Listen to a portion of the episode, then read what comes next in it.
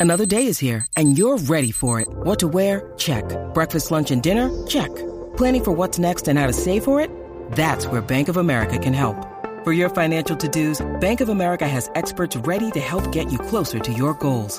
Get started at one of our local financial centers or 24-7 in our mobile banking app. Find a location near you at bankofamerica.com slash talk to us. What would you like the power to do? Mobile banking requires downloading the app and is only available for select devices. Message and data rates may apply. Bank of America and a member FDIC. When you need mealtime inspiration, it's worth shopping Kroger, where you'll find over 30,000 mouthwatering choices that excite your inner foodie. And no matter what tasty choice you make, you'll enjoy our everyday low prices, plus extra ways to save, like digital coupons worth over $600 each week. You can also save up to $1 off per gallon at the pump with fuel points. More savings and more inspiring flavors make shopping Kroger worth it every time. Kroger, fresh for everyone. Fuel restrictions apply. Llegan esta fecha en la que yo le pregunto siempre a Pedro, Pedro, ¿cómo lleva la maleta? Y Pedro me dice, uff, todavía no he empezado a hacerla. Dime que, esta vez también es igual.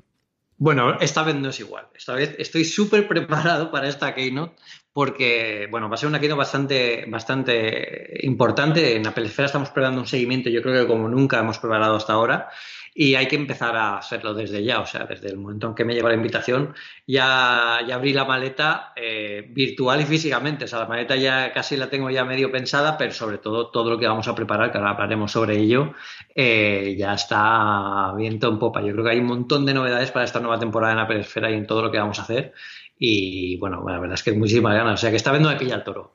Lo que casi les brilla el toro es a ellos con las invitaciones. Yo no recuerdo que se retrasase tantísimo que al final salieron el jueves para una cosa que iba dos martes después, ¿eh, Pedro?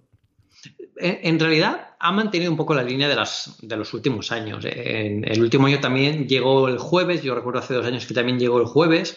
Em, de hecho, ya elaborando cábalas con algunos de los de la gente en Twitter o incluso con, por Telegram en, el canal de, Una Cosa Más, eh, ya decíamos, ah, bueno, hay gente que dice que siempre las envían el último jueves de septiembre, como si fuera como una norma a seguir. Yo creo que Apple no tiene muchas normas a la hora de enviar invitaciones más que enviarla cuando cree que es el momento.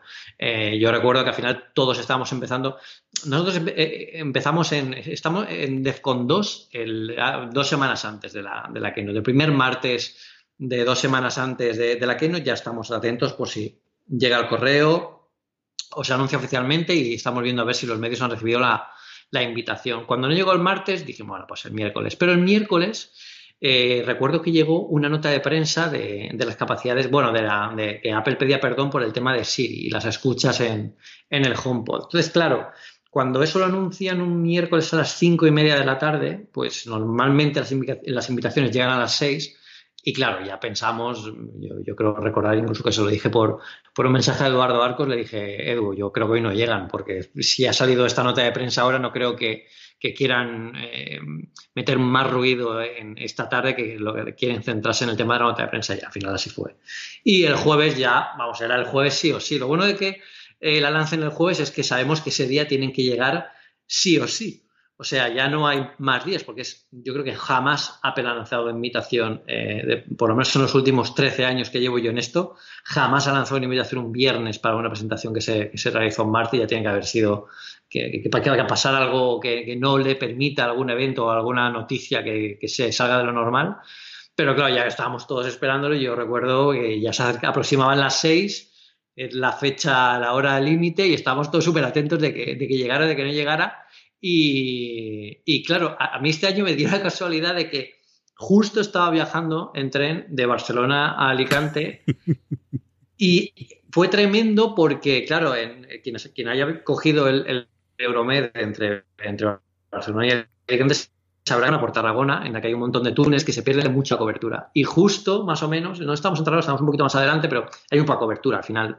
Y justo estamos pasando por una zona sin cobertura y de repente, ¡pum!, me llega un email. Entonces yo, el email eh, eh, me llega a la cuenta a la que suelo recibir eh, pues las notas de prensa de Apple y tal. Entonces, claro, estaba alerta y cuando voy a abrirlo se pierde la cobertura. Y digo yo, no, no lo puedo creer. Así que tuve ahí mis, dos minutos más largos de mi vida hasta que, hasta que, claro, recuerdo que ya entonces había invitación y vi la, la, presentación, la, la, manzanita esta de colores y by Innovation que, que sale en, el, en la invitación y recuerdo gritar en el tren. La gente que estaba alrededor de mí dirá, este que está flipado. Y dije, toma, o no sé qué, algo así, porque claro, imaginad que en ese momento todavía no se ha hecho público que llegan las invitaciones, porque a los medios a los que nos invitan nos las envían unos cinco minutos antes eh, de que se haga público oficialmente. Ya cuando lo reciben todos, que lo recibimos todos a la vez, todo el mundo a la vez, pues ya la gente lo pone en Twitter y tal. Pero claro, yo lo recibes y es la primera vez que ves la invitación eh, y además que es para ti. Y, y, claro, es un subidón tremendo que yo ya tenía todo preparado para comentarlo en Twitter, para comentarlo en Instagram, para decirlo en el canal de Apple Esfera, para empezar a movernos. O sea, que fue un viaje de tren que yo recuerdo estar cambiando entre coberturas de distintos teléfonos y tarjetas y tal, a ver si cogía más cobertura, pero fue, fue, fue, terrible. Pero oye, la verdad es que fue, al final fue divertido y, la tuve y llegué con una sonrisa que, vamos, a la gente que me veía dirá, bueno, este que la toca la lotería o algo así, más o menos. Como podéis comprender todos, vamos a dedicar el, programa casi en su integridad a la keynote del 10 de septiembre. Así ah, que no lo habíamos dicho. A todo el formato. Eh, antes de ello sí que vamos, bueno, voy a contar eh, un par de rumores, hablar un poquito de Disney, ¿no? Como preparativo de la guerra del streaming que ya tenemos y además, hablando de la guerra del streaming, yo creo que todo lo que oigáis este programa ya lo, habréis visto porque estará en el feed previo, pero por si acaso os ha escapado, que ya tenemos disponible el programa 74, que es un programa especial porque fue esa charla que dimos Pedro Andar y un servidor en el pasado FICI en Elche, en el, con el Festival Internacional de Cortos de Cine de Elche, gracias a Vicente Sánchez que nos volvió a invitar por segundo año consecutivo a hablar un poquito del mundo del audiovisual y de Apple, de una charla que yo creo que nos quedó bastante bien, Pedro, y que habría que revisitar y que, y que todo lo que comentamos ahí se está empezando a convertir en realidad o se va a empezar ver desde luego a partir de este otoño que viene calentito, calentito.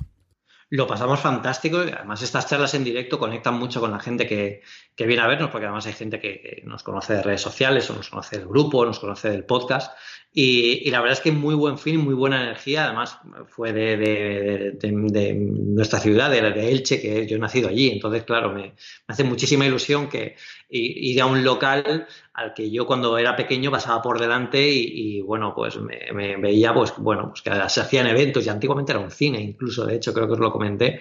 Y me encanta, me encantó estar allí, me encantó dar la, la charla y hablar un ratito sobre Apple en, pleno verano, ya con, la, la, Keynote ya incluso en mente, porque quedaba un mes, poco más, para que, para que se anunciara.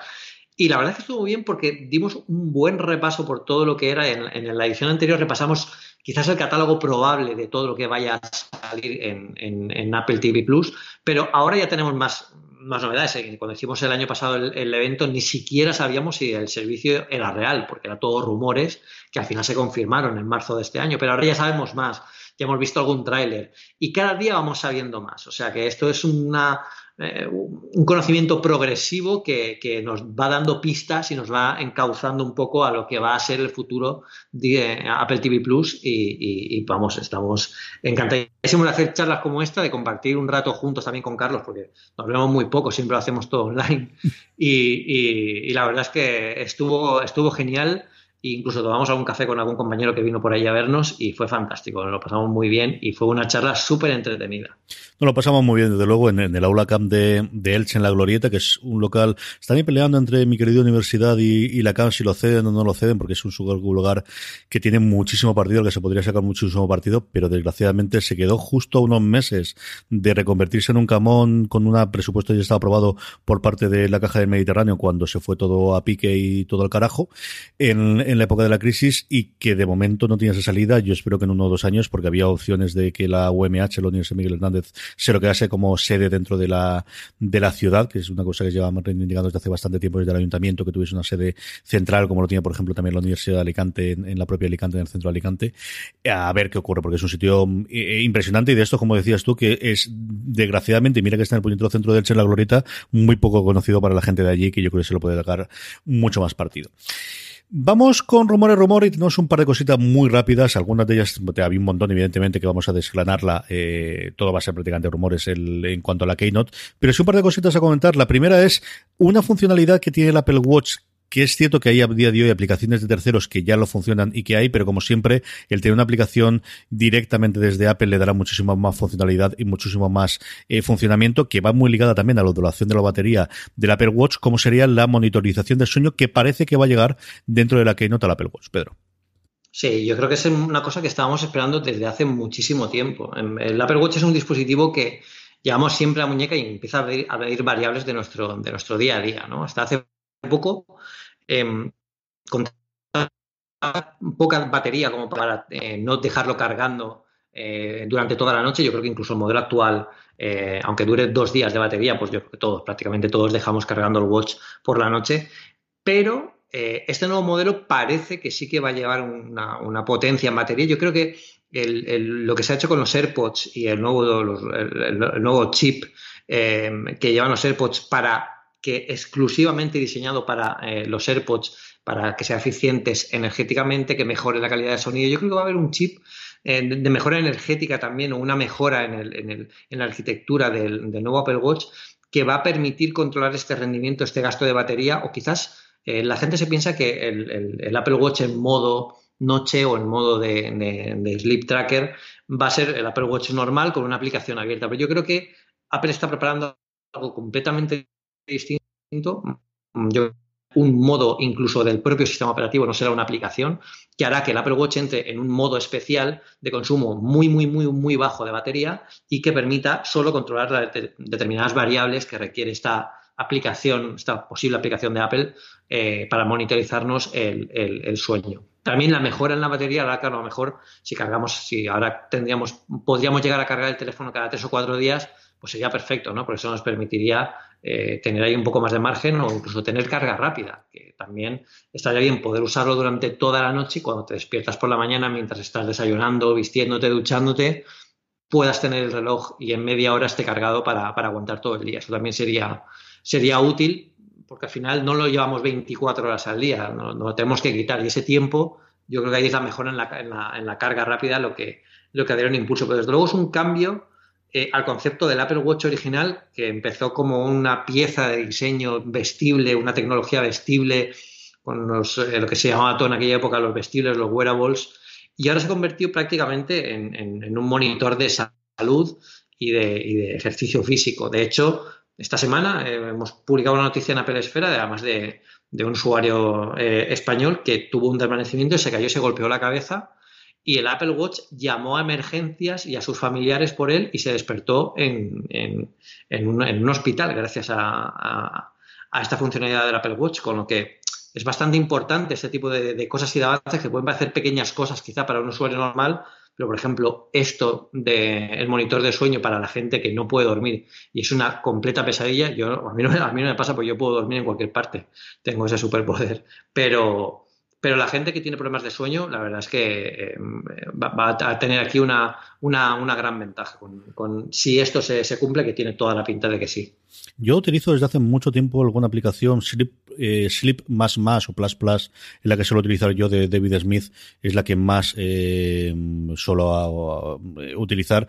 Yo eh, suelo llevar casi todo el día, incluso para dormir el, Apple Watch. Por eso lo que hago es cuando me voy a la cama, que yo suelo leer o ver algún episodio en media horita, tres cuartos de hora, lo pongo a grabar, eh, lo pongo a, a, recargar, me lo vuelvo a poner en la muñeca, lo pongo en modo teatro durante toda la noche, que hace que así los movimientos, que yo me muevo bastante durmiendo, no se, no se active la pantalla, que es lo que puede consumir más, y luego por la mañana duchándome lo vuelvo a cargar normalmente. Y me suele durar prácticamente todo el día. Sí es cierto que lo que comentaba, yo creo que el que tengas una aplicación directamente de Apple, igual que con la aplicación Respirar, que habría seguro muchísimas antes, pues no vas a hacerlo tanto que si tienes una aplicación directamente de Apple eh, a ese funcionamiento en la línea de lo que decía Pedro, ¿no? De cada vez son más sensores y cada vez es más el, Apple Watch el apoyo de, em, salud y de, en general de fitness, ¿no? En el, concepto genérico que, se ha convertido a partir sobre todo de la segunda tercera generación y a ver qué ocurre con la cuarta barra quinta y que ahora lo comentaremos cuando lleguemos a la Keynote. La otra cosa también, Guillermo Rambo en 9 to 5 Mac se puso a trastear y a buscar y hablaba de dos cosas que puede que nos lleguen ahora, puede que nos lleguen en el futuro, alguna de ellas de las que se ha rumoreando desde hace mucho tiempo, como son por un lado el beacon y sobre todo las Apple Glasses o las gafas que teóricamente de realidad aumentada barra virtual está preparando Apple, Pedro. Sí, y es un rumor que lleva apareciendo y desapareciendo desde hace eh, muchísimo tiempo. Yo, de hecho, las gafas de, de realidad aumentada es algo que, que veo factible porque la tecnología que está utilizando Apple y todo lo que está haciendo va en esa dirección, no va como que necesita ampliar esa experiencia que utiliza el usuario con la realidad ampliada para llegar a un producto que quizá todavía no exista o no exista de la forma que quiere Apple. Por ejemplo, existen las HoloLens de Microsoft. Eh, pero es un concepto, yo creo que las HoloLens de Microsoft están ahora en, una, en el mismo estado en el que estaban eh, los smartphones eh, antes del iPhone, ¿no? Que el concepto está claro, pero la ejecución no es, eh, no, es lo que se esperaba de la tecnología que, podemos tener ahora mismo. ¿no? Yo creo que Apple va a ir un poco más allá, no va a ser, mm, solamente no sean tan, toscas, al final las HoloLens de Microsoft están diseñadas para, más para factorías, para, para empresas, para el sector industrial que para el uso diario de ir por la calle. Yo creo que Apple tiene aquí una baza distinta a lo que, a lo que quieren hacer. Es precisamente por eso por lo que no lo veo a, corto plazo. Yo comentando con, con, Eduardo Archanco para preparar toda, toda la, semana de la Keynote y tal. Eh, estábamos hablando de, bueno, después de, los, de, la Keynote, actualmente hay algún briefing de los productos nuevos que presenta Apple y allí nos llevan a, a enseñárnoslo para que lo viéramos, para que demos nuestra opinión, para que los probemos.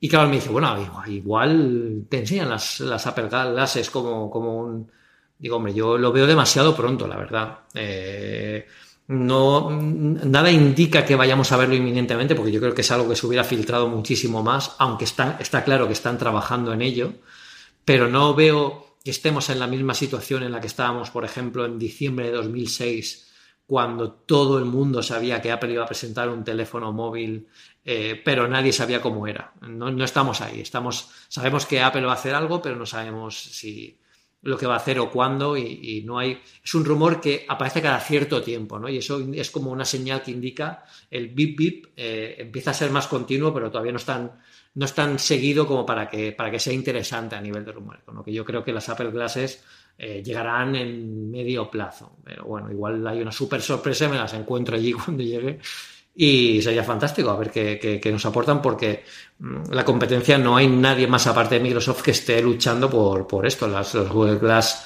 fueron, fueron un humo totalmente con, eh, cuando se presentaron y yo creo que por eso precisamente Apple no puede arriesgar aquí en, este tema. Luego el beacon de localización yo sí que lo veo interesante. Em, el beacon de localización es algo que ha visto Apple que ha funcionado muy bien, su tecnología de buscar mi iPhone y ahora es buscar eh, simplemente porque encuentran cualquier archivo es súper interesante y no hay más que ver lo último que nos ha presentado Apple en iOS 13, que es la localización a través de los dispositivos cercanos que tienen conexión a Bluetooth y que son capaces de utilizarse como pequeñas balizas para localizar un dispositivo aunque no lo tengamos conectado a Internet. Para que os hagáis una idea, si tenemos en casa un móvil que está apagado eh, eh, o está desconectado de Internet, aún así eh, emite una pequeña señal de Bluetooth que se comunica con los otros dispositivos cercanos y estos son los que envían la localización para que siempre lo podamos encontrar. Em, yo creo que esta tecnología indica que han investigado este tema más allá de tener la aplicación que tienen ahora mismo, con lo que es posible que lo hayan pensado como un dispositivo, por ejemplo, como un beacon, que no debería estar conectado, por ejemplo, constantemente a Internet, ¿no? A ver qué nos, qué nos ofrecen. Y puede ser interesante a nivel de, bueno, pues llevar las llaves del coche, las llaves de casa, eh, meterlo en dispositivos que no tengan conexión a Internet, como eh, pues el último, la última cámara digital que nos ha costado 2.000 euros, pues, pues ponemos un beacon de este tipo y ahí sabremos simplemente siempre dónde está. Yo creo que es un dispositivo interesante. De hecho, la prensa americana veo que le está dando mucho, mucho revuelo y le está dando bastante, em, bastante énfasis. Eh, el otro día creo que Diverge incluso decían que era una grandísima oportunidad para Apple para posicionarse dentro de, este mercado de dispositivos que no están muy explotados porque hay cuatro marquitas que lo hacen como Tile, que tienen una buena propuesta pero yo creo que se espera de Apple que dé algo más, ¿no? Y es ese tipo de combinación de hardware y software que está utilizando en iOS 13 en la que podría dar con, la, con el clic que hace que sea diferencial con respecto a la competencia. Con lo que yo, aquí, esto sí que lo veo probable o posible que, las, nos las enseñen. Eh, no sé si en esta Keynote, pero desde luego antes de que acabe el año sí que es probable que lo veamos. Sí, yo de ese tipo de cosas similares al Beacon, la que conocí desde luego era Tile, que cada cierto tiempo eh, los prensa americana saca cuando sale una nueva versión y que sí que parece que se utiliza, o al menos la marca hasta donde yo tengo conocimiento sigue funcionando y siempre me parece una buena idea. No sé cuánto recorrido al final tiene cuando, cuando tienes que hacer un gran proyecto dentro desde Apple. Y luego la HoloLens, yo recuerdo cuando estuvimos tú y yo en el mobile que tenía un, uno de los diversos stands que tenía Microsoft repartido por los distintos pabellones, uno era dedicado a la HoloLens y tenía toda esa vocación profesional barra sobre todo para empresas, pero para empresas me refiero a fábricas y de construcción. Tenían varias demos allí en la que había sus correspondientes colas, como ocurrían prácticamente todos los, los grandes stands en los que había alguna demo en, en el, en el mobile y eran cuatro o cinco, todas de tono de ingeniería, de construcción, de, de eso, de, de, lo que nos podemos imaginar de, reconstrucción de un lugar de más de construcción y más de ese tono, que no creo desde luego que, la, que por lo que hemos visto siempre cuando, cuando va realidad aumentada y realidad virtual Apple, funcione por ese lado. Yo creo que al final ellos se invocarán en, en el usuario final y en el usuario doméstico y ahí le está dando vueltas. Yo coincido contigo, creo que es una idea que más a medio plazo.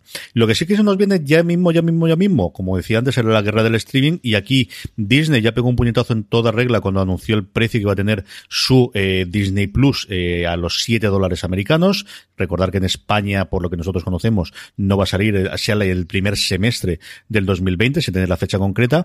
Y el pasado de 23, en finales de agosto, ya presentaron varias cosas en la Comic Con, pero sobre todo en la parte de cine, en el D23, que es la gran conferencia general de Disney, aprovecharon para dar un segundo puñetazo diciendo que va a salir también en Holanda y en Canadá simultáneamente el 12 de noviembre, que es la fecha, que iban a hacer una rebaja de dos años por el precio de tres a los socios del D23 y luego un montón de presentación de series. De estos han llegado para quedarse, desde luego con ellos hay que contar y, son uno de los grandes jugadores de los cinco o seis que se están metiendo a los dos, tres años próximos en el mundo de visual. Sí, además es que, eh, tal como tienen la propuesta, se están planteando como que eh, leyendo medios americanos y también lo que decían algunos de los compañeros aquí en España, eh, la pregunta no es eh, cuándo te vas a suscribir, o sea, cómo te vas a suscribir a Disney Plus, sino quién no va a hacerlo. Porque, claro, la cantidad de oferta que te ofrecen, que prácticamente es que gusta a todo el mundo, porque tienes Disney, tienes Marvel, tienes Star Wars, eh, tienes un montón de cosas que, eh, aunque sea por familia, porque tienes hijos y te,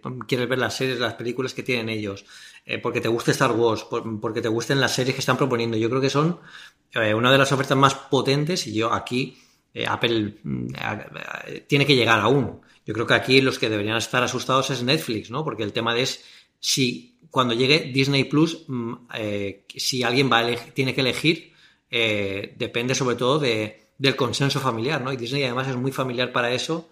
Y si en una casa hay un, hay un Netflix porque le gusta a una persona de la casa o a dos, pero llega Disney Plus con dibujos animados, con tal, con no sé qué, y va a tener mucha más oferta y es más barata, eh, es muy complicado rechazar esa oferta, ¿no? Y aquí, posicionada dentro del, marco que vamos a tener ahora con, Apple TV Plus, yo creo que Apple al final eh, va en otra dirección, ¿no? es más producción propia a, nivel de apostar por los grandes creadores, ¿no? Como hemos hablado muchas otras veces. Em, tiene una oferta distinta, quizá más madura, pero también tiene esa vertiente familiar que puede ser interesante y, y aquí pues habrá que hacer, habrá que hacer números. En cada casa yo creo que la gente, eh, si nos, si nos abona a las tres, al final yo creo que Disney es, bueno, una apuesta brutal y el precio, eh, yo, yo la verdad no me esperaba que fueran tan agresivos con el precio. Creo que saben que han entrado tarde, pero que pueden todavía ganar mucho porque las compras que han, que han estado haciendo los últimos años de, de, de, Marvel, de, de, Star Wars y tal, eh, les está colocando en primera posición en la, en la en la carrera, una carrera que llegaron tarde, salieron tarde, pero habrá que ver eh, dentro de cada caso particular, de cada casa particular, qué es lo que se decide, ¿no? Porque al final, por ejemplo, si te gusta la ciencia ficción como tal, a mí me encanta Star Wars, pero yo si tuviera que elegir entre dos, yo iría por, la parte de Apple, y no porque sea Apple, sino por, todo el tema de For All Mankind, todo el tema de la fundación, si es que Apple la anuncia una puñetera vez, todo ese tipo de cosas, em, yo creo que, que, al final decidirán un poco el, contenido. Yo creo que lo que será significativo es cómo quedará el panorama quizás dentro de un año, ¿no? Porque eh, por impulso yo creo que eh, habrá mucha gente que entre dentro de Disney Plus, incluso que entre dentro de, Apple TV Plus, pero al final e-, es al cabo de un año cuando la gente revisa sus suscripciones y dice, bueno, pues mira, pues este año esta no me ha gustado, me la voy a quitar. Entonces, un poco hasta que todo se normalice dentro de un año, veamos con, qué se queda finalmente la gente, que ahí entraremos en otro periodo de lucha, porque claro, eh, entrar eh, llamando la atención de la gente con, grandes novedades o con, tu catálogo es muy importante para entrar por primera vez, pero también tienes que mantenerlo eh, a lo largo de todos los años. Yo creo que en eso Netflix em, eh, está teniendo problemas, ¿no? porque cada vez escucho más gente decir que es que en Netflix no veo nada para ver. Fijaos que tienen un catálogo increíble. Sin embargo, pues cosas como sorpresas como The Voice, en, en, Amazon Prime es algo que no nos esperábamos nadie y de repente pues ha pegado el petardazo. Yo creo que son cosas así las que se necesitan, ¿no? Y, bueno, habrá que verlo porque panorama cada vez va a ser más interesante y, hasta cuando estén todas las piezas en el tablero veremos a ver lo que, lo que van a ofrecer. Es una carrera, si no de fondo, sí desde luego de media distancia como mínimo. Yo aquí mínimo 1500, si no un 3000 o un 5000 metros. Yo digo yo que sí, si no es un maratón. Eh, vendrá muy marcado, evidentemente, si al final estos tambores de recesión barra crisis realmente se afectan o no afectan y cuáles son las que hay. Y luego a nivel internacional, por un lado, tendremos bueno, pues el primer reflejo en Estados Unidos. Empezaremos a ver datos seguro a finales de año y a nosotros nos dará de lleno el año que viene con muchísimos más jugadores que todavía nos faltan por llegar.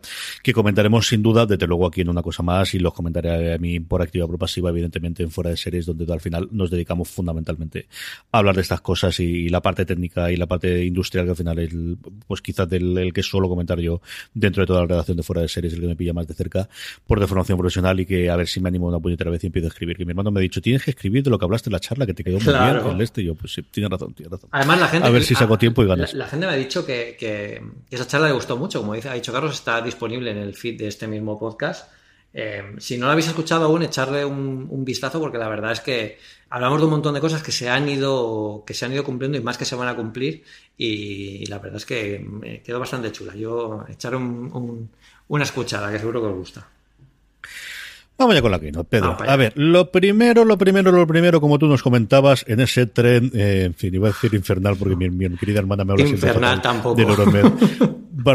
Alicante, es la presentación, la invitación, siempre tiene con segunda, siempre tiene, pues eso, la, lectura de, de, los pozos del café o del pozo del té, si queremos, que te las invitaciones. Eh, vemos una manzanita con cinco, no con los seis colores tradicionales de Apple, sino solamente con cinco.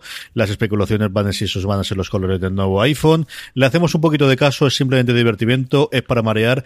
¿Qué nos dicen si la invitación y, y con ese lema que también siempre suele poner Apple en todas sus invitaciones, Pedro? A ver, yo siento desilusionar a la gente, pero em, hace mucho tiempo que las invitaciones ya no reflejan lo que el contenido de la Keynote y os cuento por qué rápidamente. Em, cuando Apple manda a hacer las invitaciones, la gente, los diseñadores que hacen las invitaciones, no tienen ni la más remota idea de lo que va, de lo que va a constar la invitación. A ellos les llega una petición en el que eh, un responsable de Apple les dice, bueno, tienes que hacer una invitación eh, que sea sobre esto o que salga esto, o una invitación para un evento de tal, igual no les dice nada, una invitación para este día, y ya está. Eh, que les digan algunas pinceladas, pues por ejemplo, recuerdo la invitación cuando, cuando salió macOS, macOS 10 eh, Leopard, eh, Snow Leopard, perdón, en el que se veía como una ventana y, y se veía el, el, el, fondo, el Snow Leopard ahí que ponía Back to Mac eh, regreso al Mac, ¿no? Y era porque había, sido, había, sido, un año en el que Mac había estado muy relegado en segundo plano por todo el tema iPhone, etcétera. Entonces yo creo que ahí sí que se dan un poco más de instrucciones de, oye, vamos a centrarnos en tal, pero no ellos no saben lo que se va a presentar, no hay pistas ocultas en estas invitaciones más allá de las cuatro pinceladas que alguna vez acierten, pues, eh, pues es posible, o que alguna vez les den una indicación más de lo normal, por ejemplo, estos cinco colores yo creo que la gente cuando lo vio eh, pensó que eran los colores originales de la manzana arcoiris del logo de Apple de toda la vida. Pero sin embargo no cuadran, porque son colores, estos colores eh, no son los que tiene la manzana original de, Apple, están puestos en otra, en, otra eh, disposición, o sea, en, otro orden, no tiene nada que ver. y esto puede ser por dos cosas, porque cuando alguien le dijo a los de la invitación, oye, hazme una invitación con el logo de Apple y que el logo esté dividido en cinco colores pues a lo mejor el diseñador, con su mejor intención, pues cogió y puso lo que él pensó que quedaba mejor a nivel de diseño en la invitación. O igual le dijeron, tienen que salir estos cinco colores específicos. Porque quizás, como, como vamos a hablar, es que sean los colores de los iPhone 10R, pues podía ser también, pero no, hay que tomar las invitaciones más allá del divertimento y nosotros en la Peresfera somos los primeros que lo hacemos. Ya no en la publicación, cuando publicamos alguna noticia, sino en el canal de Slack que tenemos, que, un día voy a cogerlo, voy a meterlo al text to speech y lo voy a publicar en algún podcast para que se vea todo lo que hablamos, porque la verdad nos lo pasamos muy bien. Y, Los slacks internos son terroríficos, Pedro. Sí, sí, sí, sí, sí, sí, sí, sí. y, casi se me escapa una cosa que vamos a anunciar esta semana que no puedo decir aún, de una cosa que nos ha hecho mucha gracia. Eh, esta ya la diré la semana que viene cuando pueda, cuando pueda contarlo, pero, pero sí, sí, hay un montón de, de, coñas. Y claro, una de ellas es esto. Claro, cuando me llegó la invitación, yo lo primero que hice cuando me llegó fue reenviarla a Eduardo Archanco, que tenía preparado el artículo de eh, ya han llegado las invitaciones y solo tenía que añadir la imagen de la invitación y darle a publicar al post. Em, y claro, cuando llegó, son los colores de arcoiris, son los colores originales del, iPod Nano. O sea, hubo ahí una discusión de colores tal. Claro, yo digo un momento, digo, bueno, que está bien ¿eh? que hagamos esto. Yo creo que es parte de la mitología de Apple y parte del encanto de Apple que intentemos adivinar más allá. Yo, de hecho, creo incluso que Apple debería jugar más con nosotros en estas invitaciones y poner pistas en plan escape room, pero más serio, en plan acertijos, para, para que la gente juegue más con esto, yo creo que estarían más en boca de la gente. Si fijaos que ahora prácticamente sin dar pistas, eh, llevamos hablando de imitación una semana, con que si además añadimos algún elemento así de, juego, pues seguro que, se consigue estar más en medios, ¿no? Pero en principio pueden que sean los cinco colores del iPhone, el nuevo iPhone, iPhone 10R o 11R eh, que salgan o pueden que sean otra cosa distinta o puede ser la imaginación de un diseñador. Lo que sí sé seguro es que la persona que ha diseñado esa invitación no tiene la más remota idea de lo que se va a presentar. Solo tiene tres bullets que le ha pasado el jefe de Apple que le ha enviado en la propuesta eh, con la que quieren tener el diseño de, la invitación. Y, bueno, pues eh, tendremos que esperar un poquito más para ver si es verdad o no. El diseñador no tendrá ni puñetera idea de lo que se va a presentar, pero lo que sí que él y todo el mundo sabemos es que sí o sí llega el nuevo iPhone, que es la, bueno, desde la presentación del línea original y el paso a esta keynote de septiembre eh, se mantiene ahí. Eh, tendremos la duda y luego lo comentaremos también si va a ser la única de aquí hasta finales de año. Tendremos, como en determinados años ocurrió, como el año pasado, una segunda keynote en torno a octubre, finales de octubre, pero lo que es indudable es que esta keynote de septiembre es la keynote del iPhone sí o sí.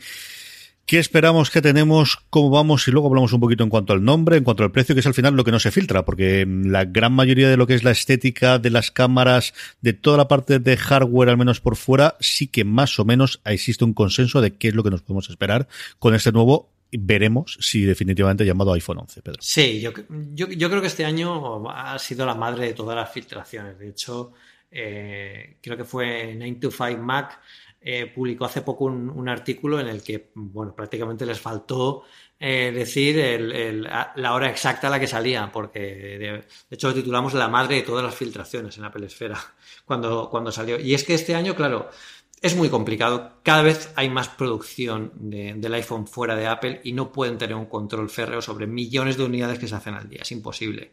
Entonces, evidentemente, las filtraciones empiezan a aparecer.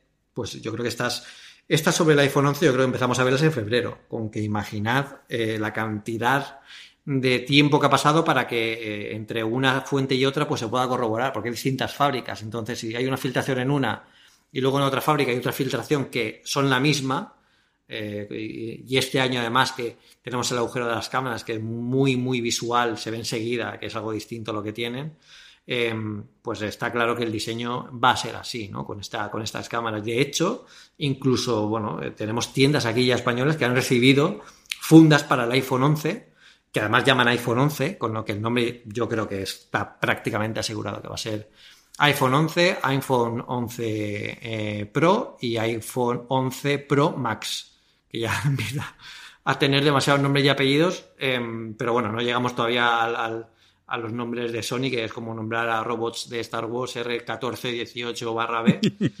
Pero, pero sí, el iPhone 11 yo creo que está prácticamente confirmado. Habría que ver si se lo llaman 11 o eh, X1. Yo creo que lo llamarán 11 por el tema de que X1 no queda nada, nada bien. Y bueno, eh, tenemos el diseño tentativo que todos sabemos que va, cómo va a ser, ¿no? Pero tampoco sabemos.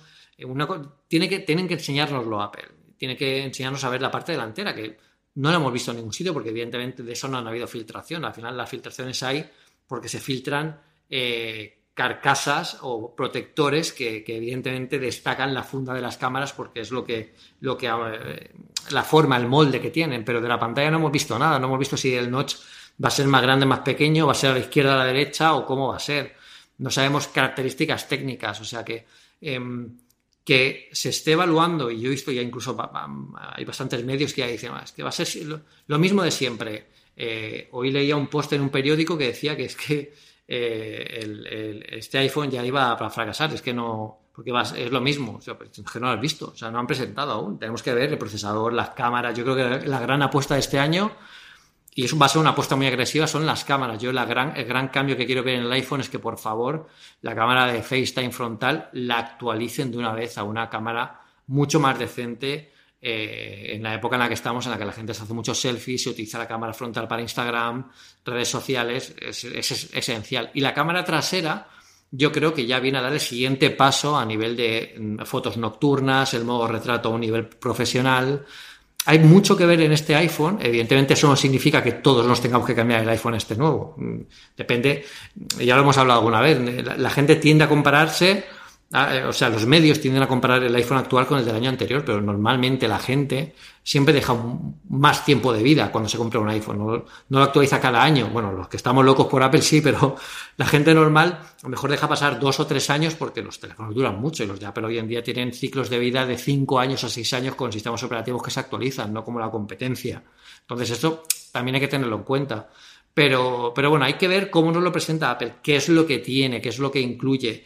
Hoy en día un teléfono, quizás en la época de, los primeros iPhones sí que era interesante ver cómo iba a ser la forma, porque era completamente distinto a lo que había en el mercado, pero hoy en día los teléfonos son prácticamente rectángulos. Entonces, que tengan la cámara así o asá no significa nada. Seguro que el, el, iPhone 12 también va a tener cámaras de este tipo o de otro tipo, pero eso no significa que sea igual que, que, el iPhone 11. O sea, van a sacar cosas internamente. Vamos a ver cómo, cómo todo eso encaja. Y, es el momento de, que, de verlo en directo, probarlo, que es lo importante de estar allí, y, ver un poco cuál es la apuesta de Apple en un mundo en el que están saliendo cosas muy interesantes como los, teléfonos de Huawei con ese zoom óptico brutal que han sacado en el P20, pues yo también me gustaría ver cosas así en, el iPhone. O sea que también la fotografía eh, con inteligencia artificial. Eh, Apple tiene mucho más que decir a la competencia aquí porque no ha sido muy agresiva con esto. Yo creo que Apple tiene aquí la capacidad que tiene con, sus eh, algoritmos de Machine Learning, con su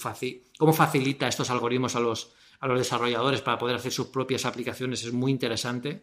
Todo esto al final es, una pequeña sopa que Apple está removiendo y que en algún lugar tiene que emplatar. Yo creo que este año es un lugar perfecto para emplatarlo eh, con la forma del iPhone 11. Indudablemente la cámara es el gran campo de batalla a día de hoy a la hora de decidir entre un móvil u otro, o decidir si das el salto adelante, o, es el gran punto de venta, ¿no? Yo creo que si analizásemos las que no de los últimos pues, cinco años posiblemente, la importancia que cada vez tiene la demostración y, la muestra de la cámara, tanto de fotos como de vídeo, es cada vez más, más importante. En la línea lo comentabas tú, Pedro, yo creo que indudablemente la parte de los selfies es imprescindible que tenga mejor cámara y poco a poco lo van haciendo en la, en la parte frontal. Creo que la parte de, de la cámara principal hay dos o tres cositas en las que siempre se ha hecho bien con toda la parte de Machine Learning y yo creo que especialmente el, tema, el tema de retrato funciona extraordinariamente bien. Eh, falta de las fotos nocturnas, yo sí que me canso y es cierto que yo no, no trabajo habitualmente con, con Android, pero sí se dice que desde luego al menos alguna de las cosas que hay, especialmente el Pixel, es muchísimo mejor para las fotos nocturnas que, que el iPhone a día de hoy.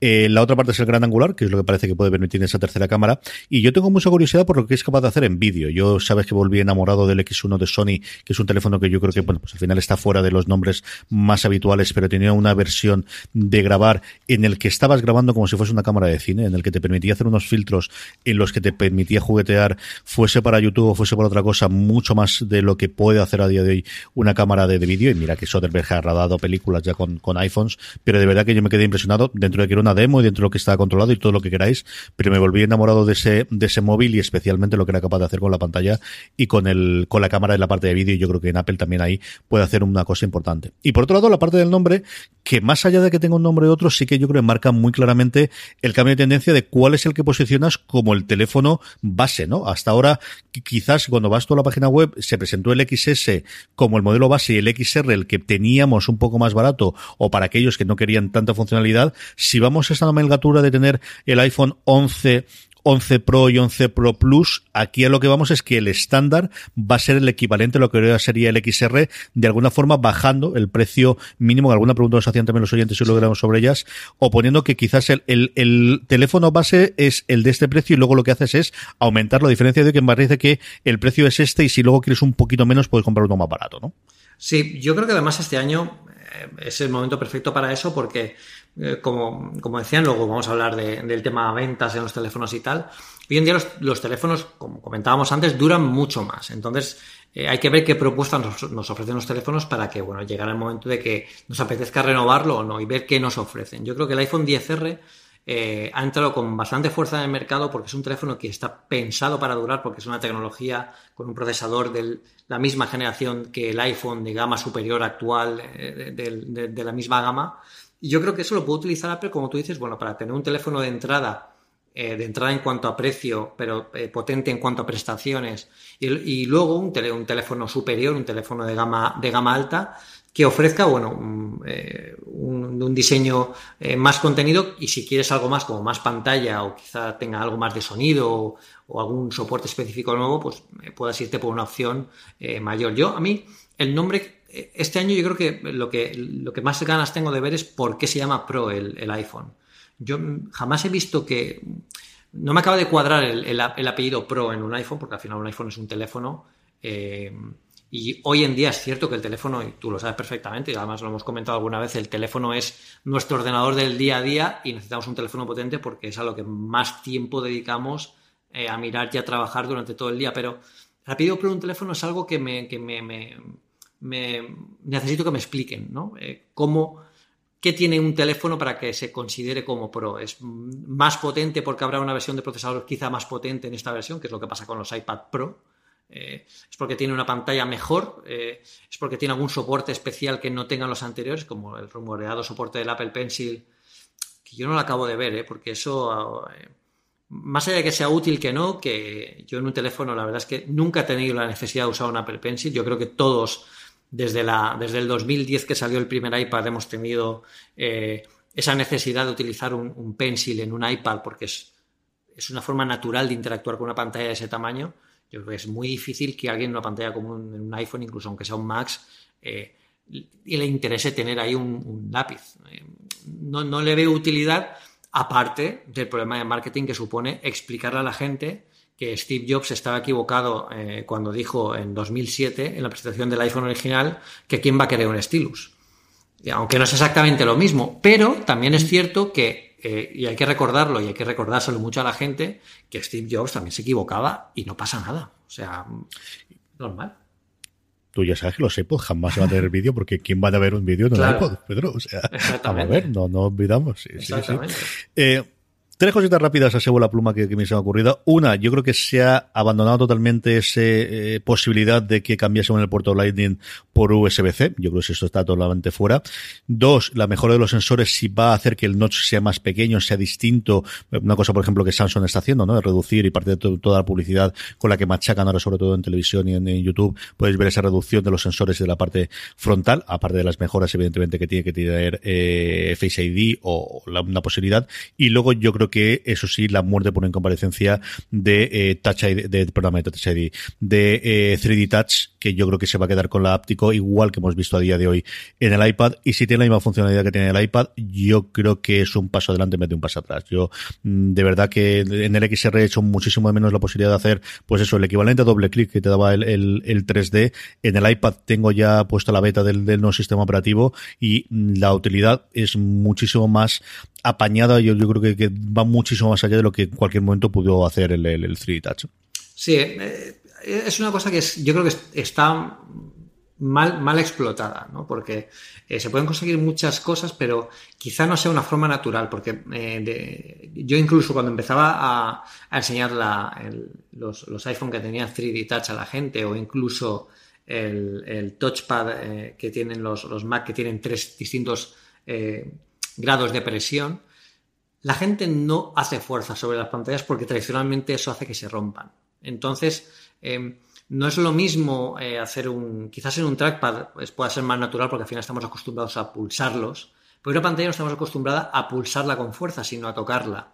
Y no hay más que ver, por ejemplo, cuando, eh, eh, cuando salieron los primeros Touch ID en el iPhone 7, que en realidad no eran un botón, sino que eran simplemente una muesca en, la, carcasa del iPhone que, lo, que, tenías que pulsarlo realmente para, eh, para, ponerlo, la gente cuando le dabas, no, pulsa el botón para que veas que se puede controlar la presión y la sensibilidad y tal, la gente ponía el dedo encima, porque como estaba tan metido en la pantalla que parecía que fuera parte de la pantalla, no querían pulsar algo que parecía que como si la pantalla pues hace una presión a la pantalla y se vaya, se fuera a romper, ¿no? Yo creo que esa barrera quizá no se ha, no se corregido muy bien o no se ha, no sabido explotar muy bien, a pesar de que Touch tenía cosas interesantes eh, que no, no han llegado a, buen término, bueno, pues es una de las cosas que Apple se tiene que plantear si merece la pena eh, gastar dinero, tiempo y espacio, sobre todo lo más complicado es el espacio dentro de un dispositivo para tener eso funcionando.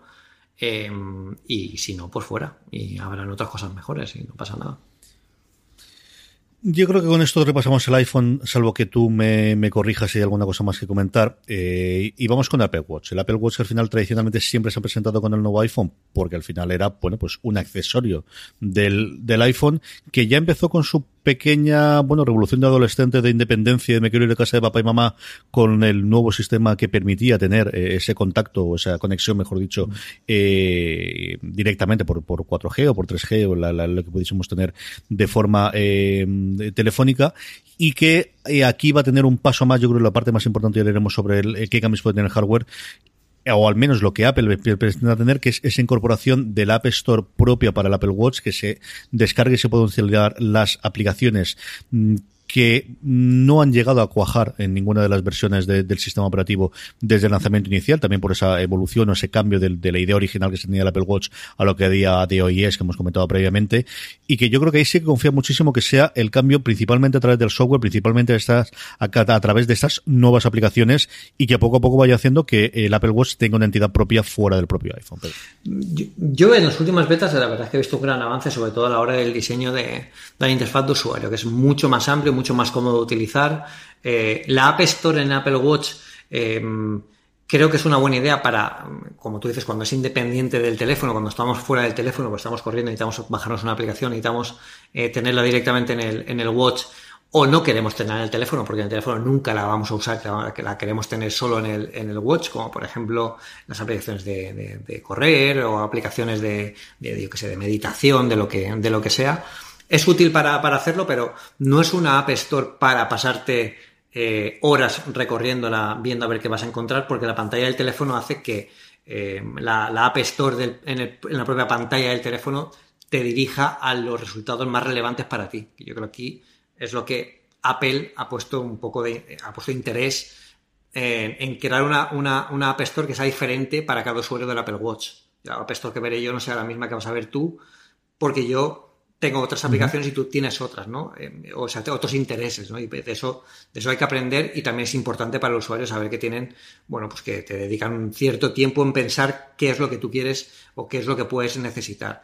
Es fácil, yo la, he manejado en las últimas betas de desarrollo, que las tengo desde que salió en junio el, el, eh, WatchOS 6 y la verdad es que funciona, eh, cada vez ha funcionado mejor. Este año yo creo que ha sido el año que las betas del Watch han dado menos problemas que nunca eh, con iOS 13 en el, en, el, en, el, en el teléfono sí que he tenido algún problemilla, sobre todo en las primeras, ya va bastante, bastante bien, pero en las primeras tuve algún problemilla con algunas aplicaciones que todavía no eran compatibles porque cambiaron librerías, versiones, etcétera.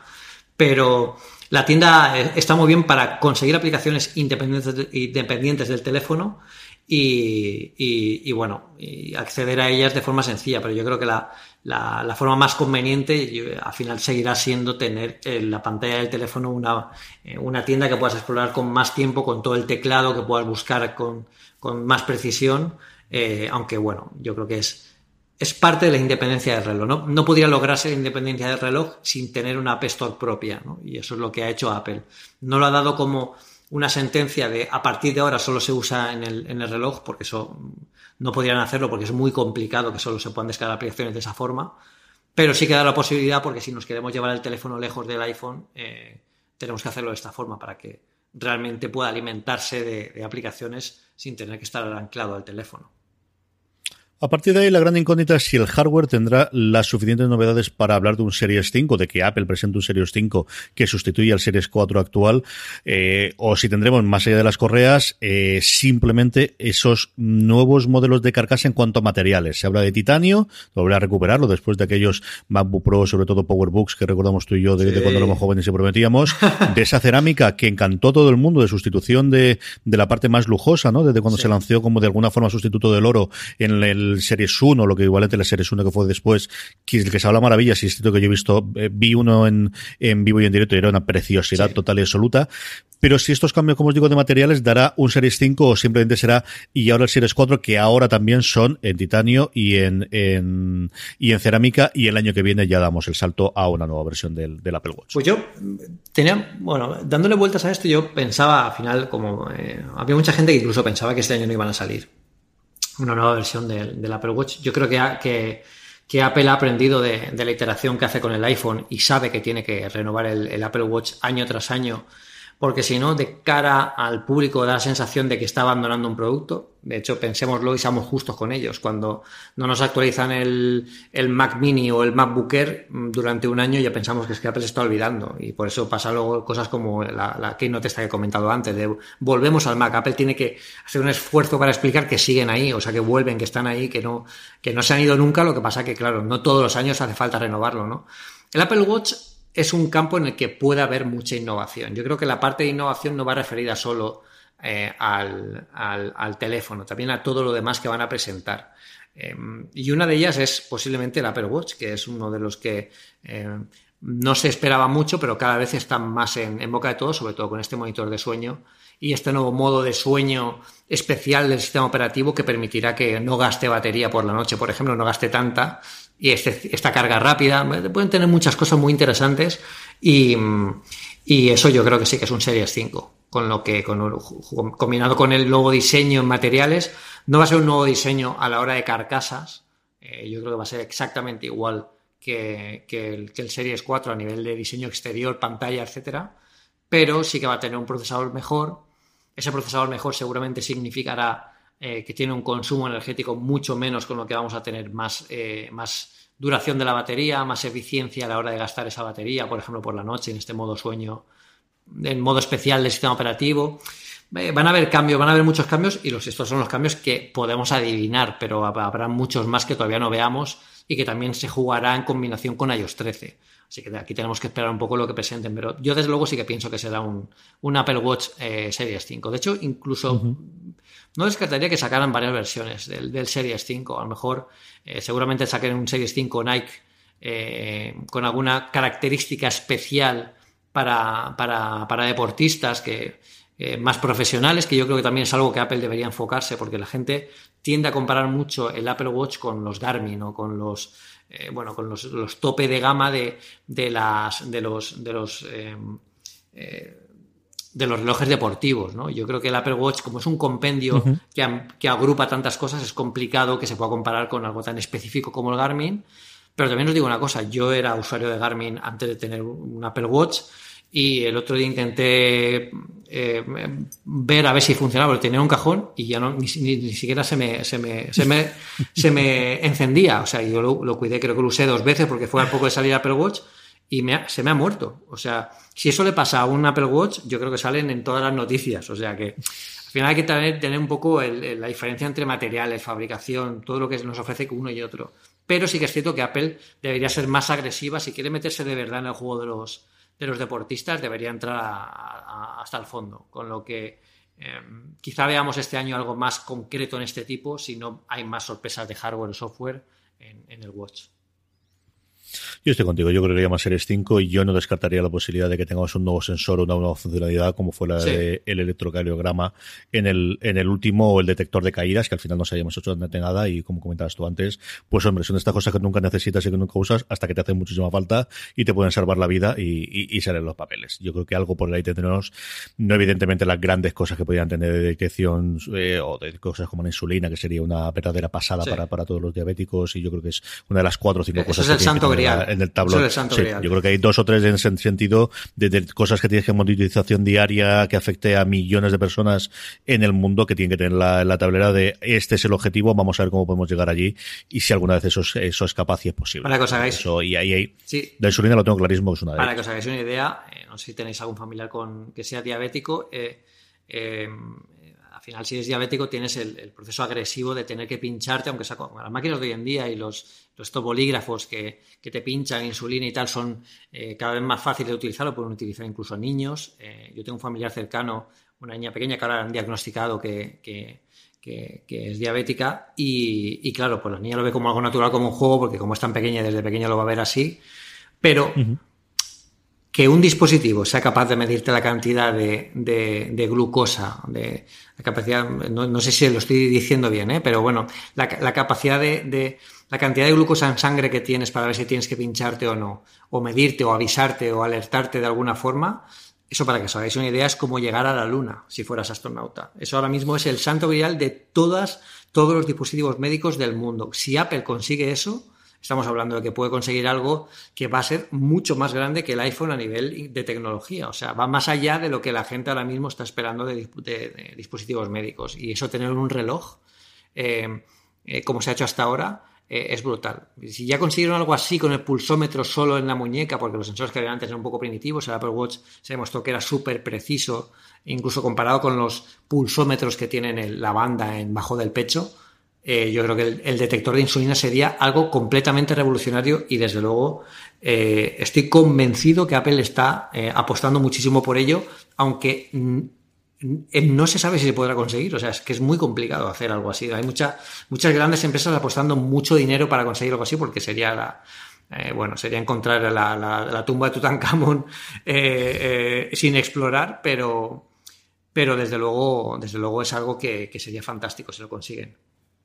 Sí, se ha mejorado muchísimo en el tiempo. Yo recuerdo el, año pasado descubrir, yo no tenía ni puñetera idea de que existía. Existe un dispositivo mm, caro, porque al final tienes que cambiarlo, creo que son cada 28 días o cada 4 semanas, o cosas similares en el, en el hombro, que de alguna forma, pues es como si, si te intentases un chip realmente y tiene un casarrito que lo pases por encima, porque este va conectado directamente a la sangre y te lo va detectando, pero así es una cosa cara, mucho más invasiva de que tener el reloj, y, y, pero bueno, mucho mejor que tener que estar constantemente pinchándote para ver la sangre y para poder sacarlo. Y eso es una evolución que evidentemente, y yo creo que, que pues el signo de los tiempos es que gracias a Dios vivimos más años, pero la gente que tiene problemas de diabetes dura muchísimo más tiempo, pero eso es un mal de nuestros tiempos y que cada vez vamos a tener más y eso es indudable.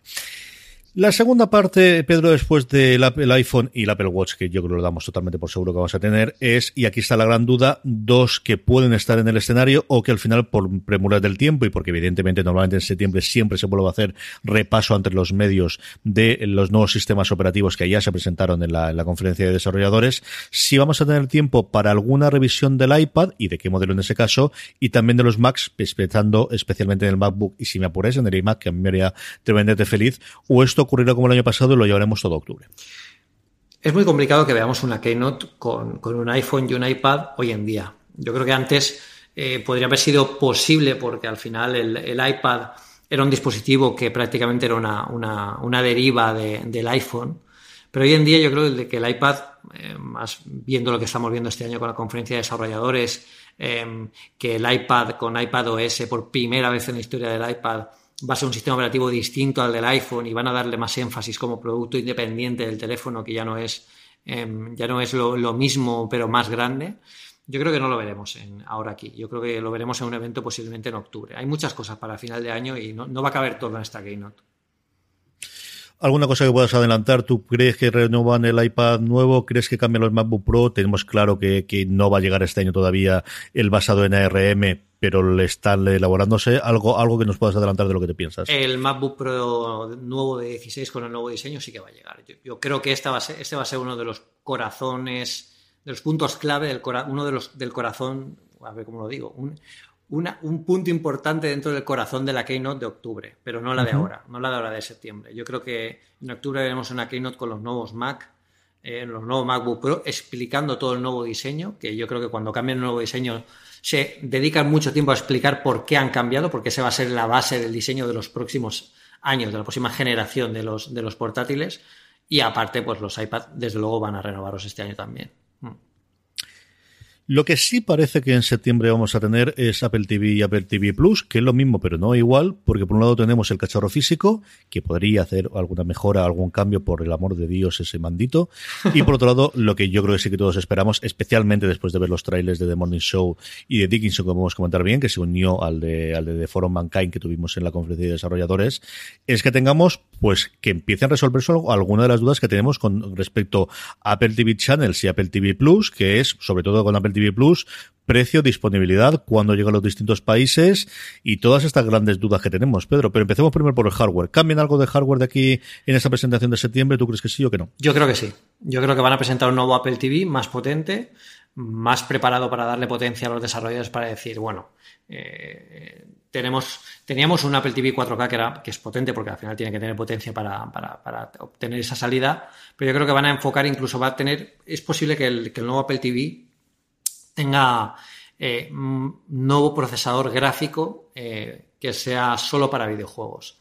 Yo creo que es la dirección que Apple debería tomar para mm, sentar en nuestro salón un Apple TV que vaya más allá de la televisión y se convierta en un, en una pequeña consola o una gran consola, porque pequeña consola ya lo es, yo creo que eh, ahora sería una, gran consola y, eso haría que también los desarrolladores pensaran en Apple TV no como, bueno, pues un, la cara B de los, eh, de los, de los juegos de iOS o de, o, de, o, de, o de Mac, sino como una plataforma que puede dar mucho juego porque además la tecnología la tenemos y está ahí.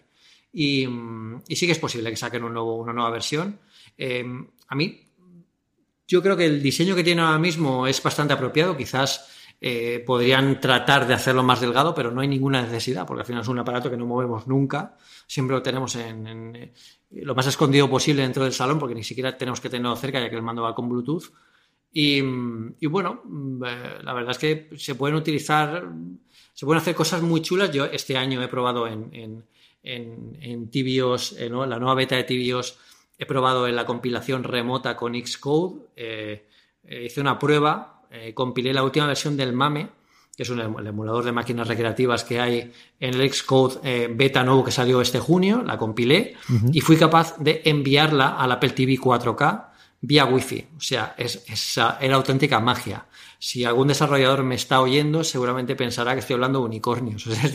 es, una, maravilla. Antiguamente había que conectarlo con un cable USB-C, conectarlo, detectarlo. Ahora no, ahora tú, dispositivos, eh, detecta que está en la misma red que tú, conectar, eh, a ese Apple TV le pones tu certificado de, desarrollador y ya lo tienes. Y se lo pasas y te aparece en pantalla como quien envía una cosa del App Store. Y es una maravilla. En el caso de me funciona de lujo. Que por cierto, la gente que vea mis stories y vea que, que le doy un botón en Xcode y de repente aparece en el, en el Apple TV, que me pregunta, yo no tengo ni idea de Xcode, ¿cómo se hace? No es tan fácil como dar un botón. Antes de darle ese botón hay que hacer más cosas, más magia y es más complicado. Tampoco es difícil, ¿eh? Si buscáis vídeos en YouTube, yo creo que por ahí hay algún vídeo en YouTube que lo explica, pero recordad que el Xcode es un entorno profesional de desarrollo donde se hacen todas las aplicaciones para todos los sistemas operativos de Apple. ¿eh? No es sencillo y si no tienes conocimientos de programación, eh, te puede. Eh, hay algún, algún lector por ahí, eh, incluso que estaba en, nuestro grupo, que dijo: Está toda la noche trasteando con, con el Xcode para conseguir compilar la tal. Una noche entera se pasó el pobre intentando compilar eso. No es sencillo, tienes que saber pequeños trucos o saber hacia dónde guiarte, pero bueno, que tiene muchas posibilidades el Apple TV, tiene potencia de sobra. y yo creo que un, una marcha más al Apple TV vendría muy bien este año, sobre todo porque sale el Apple TV Plus y es el mejor acompañamiento para el hardware que podría tener. Vamos con Apple TV Plus. Lo que sabemos a día de hoy es como mínimo tres series. Yo creo que hay bastantes más que saldrán de inicio. Y todo lo que nos presentan, sobre todo al final de los trailers, es ese otoño. El otoño, recuerdo, queridos amigos, que acaba el 21 de diciembre. Así que nos quedan unos cuantos meses para eso en los que puede jugar Apple si quiere presentarlo durante ese mes de otoño. Yo creo que tiene que ser antes. Yo creo que se tiene que mover como muy, muy tarde, en torno al 12 de noviembre, que es la fecha de lanzamiento de Disney Plus en Estados Unidos. Y aquí la eterna duda es, por un lado, precio y por otro lado, eh, disponibilidad en países, si se abre en todos los lugares donde está disponible de alguna forma la App Store si queremos, o iTunes si queremos, o exactamente que el o Apple Music posiblemente también, que quizás es el grande sentido, o empiezan con una cosa suave como, como Apple News y que solamente sea en Estados Unidos, Canadá y poco después en el Reino Unido. ¿Qué piensas sobre esto, Pedro? Eh, eh, precio y disponibilidad de, Apple TV Plus y, y, si tenemos alguna serie más aparte de las tres que han presentado. Sí, yo creo que sí. Yo creo que series tienen que dar más.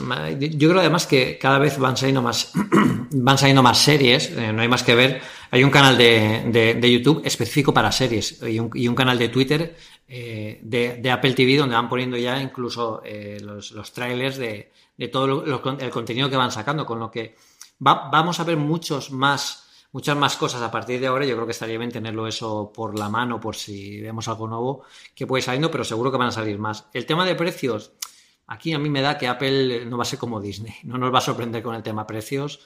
Yo creo que mantendrá un precio similar al de, al de Apple, Apple Music. Rondará los 9 dólares eh, mensuales o en... Claro, el, corazón me tiende a decir que va, a ser más barato, pero la cabeza me dice que no. o sea que aquí habrá que ver la jugada que hace Apple. No sé si va a observar lo que hace la competencia y, luego eh, a, jugar en, consecuencia o no, pero eh, yo creo que estará alrededor de los 8 o 9, dólares al, mes. La gente pregunta mucho si van a haber packs con esto y Apple Music. Yo no veo a Apple haciendo packs, sinceramente, por lo menos de saque. Quizás en el primer, el primer lanzamiento tú te puedes suscribir a, Apple Arcade, a Apple Music y a, Apple TV Plus y cada uno va a tener su precio. Más adelante a lo mejor sacar un pack con las eh, tres cosas y a lo mejor te llevas un descuento del 15 o del 20% por, por todo, pero ahora mismo que estamos en la etapa inicial, que es la, etapa del enamoramiento y la gente va a comprar mucho por impulso, yo creo que no les hace falta. Entonces, no creo que lo hagan eh, ahora mismo. Eh, pero bueno, igual sorprenden y sí que lo hacen porque la competencia también está bastante fuerte. Y en cuanto a la salida, también el corazón me dice que sí que vamos a estar, vamos a estar ahí y tal, pero yo la cabeza por los últimos movimientos de Apple sobre todo por lo cauta que es a la hora de, hacer un, despliegue de, este tipo de servicios dentro de todo el mundo, creo que vamos a ser eh, quizás una segunda jornada eh, o tercera. Eh, primera está claro quién va a ser. La segunda será, ya veremos a ver cómo, van las cosas, porque también depende de las negociaciones que, hagan ellos con, las productoras y en cada país, con lo que habría que ver. Lo suyo sería que lo lanzaran internacionalmente para que eh, de más empaque, por ejemplo, si también sacan un hardware nuevo, ¿no? Si compramos el Apple TV 5 que vaya a salir, pues también lo queremos con el nuevo servicio. Por lo menos que tenga algo que, sea común a todos los países, ¿no? Y que luego se vaya completando por país o algo así. Pero es un, es un tema, tú lo sabes perfectamente, es un tema complicadísimo por el tema de negociaciones, pero en la primera jornada me, da a mí que no vamos a estar. Eh, a ver si ojalá me lo, ojalá me equivoque. Yo con el precio le he dado vuelta mil millones de veces y sigo optando porque es gratuito si tienes otras cosas o a 10 dólares, que es otra de las opciones que hay. Yo creo que en cualquiera de los casos sí que habrá los tres mismos meses de pruebas que hay con Apple Music, lo que hará que la gente se suscriba de inicio y a final de año vendrá el tipo con las rebajas y veremos cuántos suscriptores tienen finalmente. En cuanto al lanzamiento, Claro, es que una cosa es que tuviésemos un eh, todos los canales eh, es complicado. En Estados Unidos hay como 40 canales integrados dentro de, Amazon Prime Video y yo creo que todos esos poco a poco se van a incorporar en, como Apple Channels, habrá unos veintitantos aproximadamente a día de hoy, mientras que en España solamente hay uno a día de hoy que es Start Play. Mm, esa es una parte y es que al final tienes que tener esos derechos de esas series y lanzarse en los países. Apple TV Plus, yo hasta donde yo tengo conocimiento, Apple ha seguido la misma forma de eh, promoción o de, mejor dicho, de producción de sus series que tiene Netflix, que es que compran todos los derechos inicialmente. O sea, todos los suyos no es una serie de Sony para Apple en el cual Apple estrena solo en Estados Unidos, sino lo que hace es comprar los derechos internacionales y al final Netflix tiene los derechos internacionales a día de hoy de la Casa de Papel o de Élite, por coger unos dos cercanos de aquí, o de Stranger Things para emitirlos en todo el mundo y por eso lo que hace es pagar mucho más de lo que habitualmente sería si la productora se quedase con los derechos para una segunda ventana o una segunda venta, que era el modelo tradicional. Eso es lo que me hace a mí aventurar que Apple TV Plus podría abrirse en, más de los tres países consabidos o los cuatro habituales que tiene eh, Apple en su momento, que suele ser Estados Unidos, Canadá, eh, Reino Unido, Alemania quizás, y luego Japón y China para la venta de los, de los, eh, sobre todo de los iPhones. Yo creo que aquí sí que podrían lanzar inicialmente en 50, 60 países.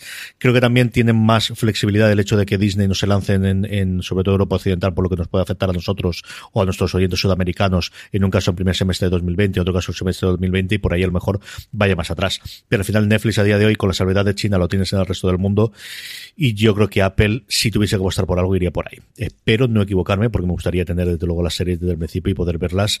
Como os digo, yo creo que, que con esos tres meses gratuitos que tiene pinta, además cuando se lanzasen, te pillase todas las navidades también, que pueda tener de prueba Betty Blues. El caso es que lo sabremos dentro de nada.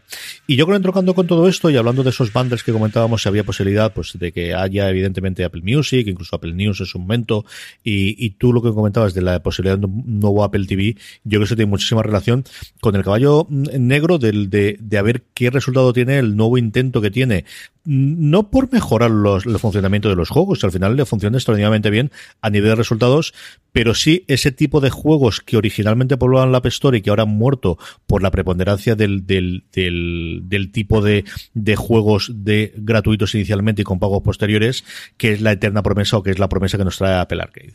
Sí, yo creo que aquí Apple Arcade es algo que, que, va a ayudar muchísimo a los desarrolladores que se han visto un poco ocultados o, ofuscados por los grandes estudios que al final han sido ellos los que tienen, eh, bueno, pues los, grandes lanzamientos AAA que al final son los que hace que toda la gente vayan por ahí, ¿no? En, este caso una suscripción que hace que estos pequeños desarrolladores tengan la oportunidad de entrar en un dispositivo, que la gente lo, los juegue y que finalmente se queden y se enganchen a ellos, yo creo que es el objetivo principal de todo esto, aunque también debería haber algún triple A, ¿no? Como dicen los gamers, eh, eh, quizá incluso alguna exclusiva de, para, para Apple Arcade eh, a nivel de, bueno, pues tener su Gears of War que tenemos en, Xbox o, tener, bueno, pues los, los, grandes éxitos que tienen en, en la PS4, no sé.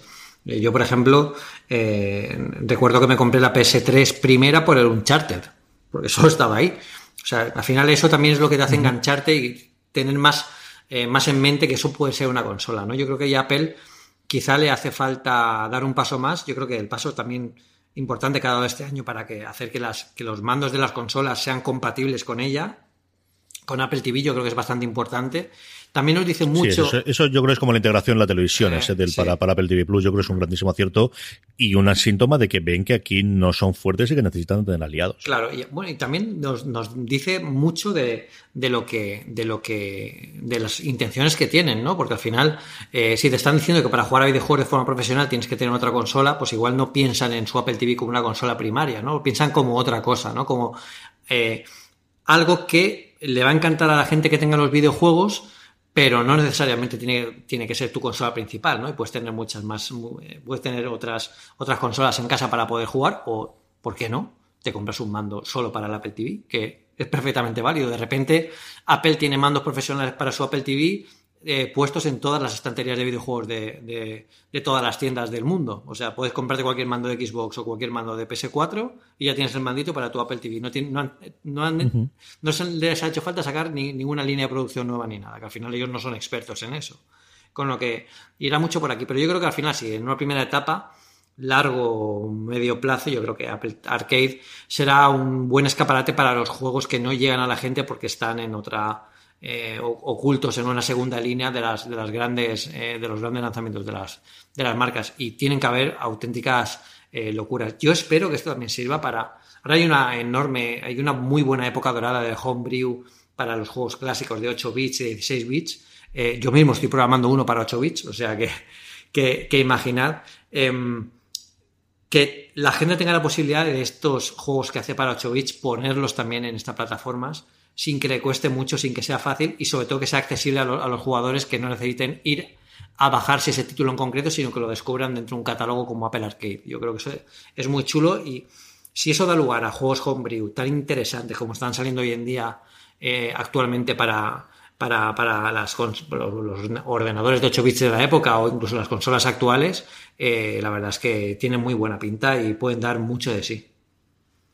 Sí, además yo creo que en Stream te ha demostrado que existe una capacidad de tener juegos indies que ahora, bueno, al menos los rumores aportan de que Apple ha ido indirectamente a comprar algunos de, desarrolladores que han tenido éxito en juegos para PC y que puedes tenerlo. Yo, de verdad, es una de las cosas que estoy esperando. Yo, al final tengo rachas en las que juego más o juego menos y me tiro para atrás las consolas y quiero comprarme todas, pero luego no me compro ninguna.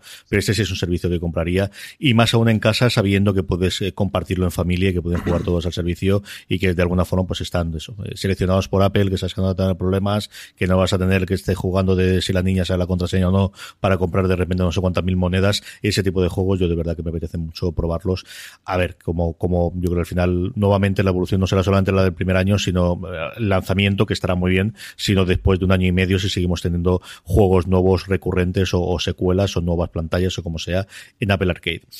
Por último, Pedro, yo creo que nos queda cerrar con accesorios físicos por un lado y por servicios. Aquí mi gran pregunta sobre todo es ¿Qué ocurre con los AirPods? Tenemos una versión, tenemos para el año que viene. Los míos tienen ocho meses, estoy ya para cambiarlos, Pedro. ¿Me espero, no me espero? ¿Qué hago con ellos? No me creo que estén para cambiarlos. Si estos, vamos, yo Sí, pero yo o escucho, yo utilizo no menos de cinco horas diarias los AirPods. Estos son los segundos que tengo.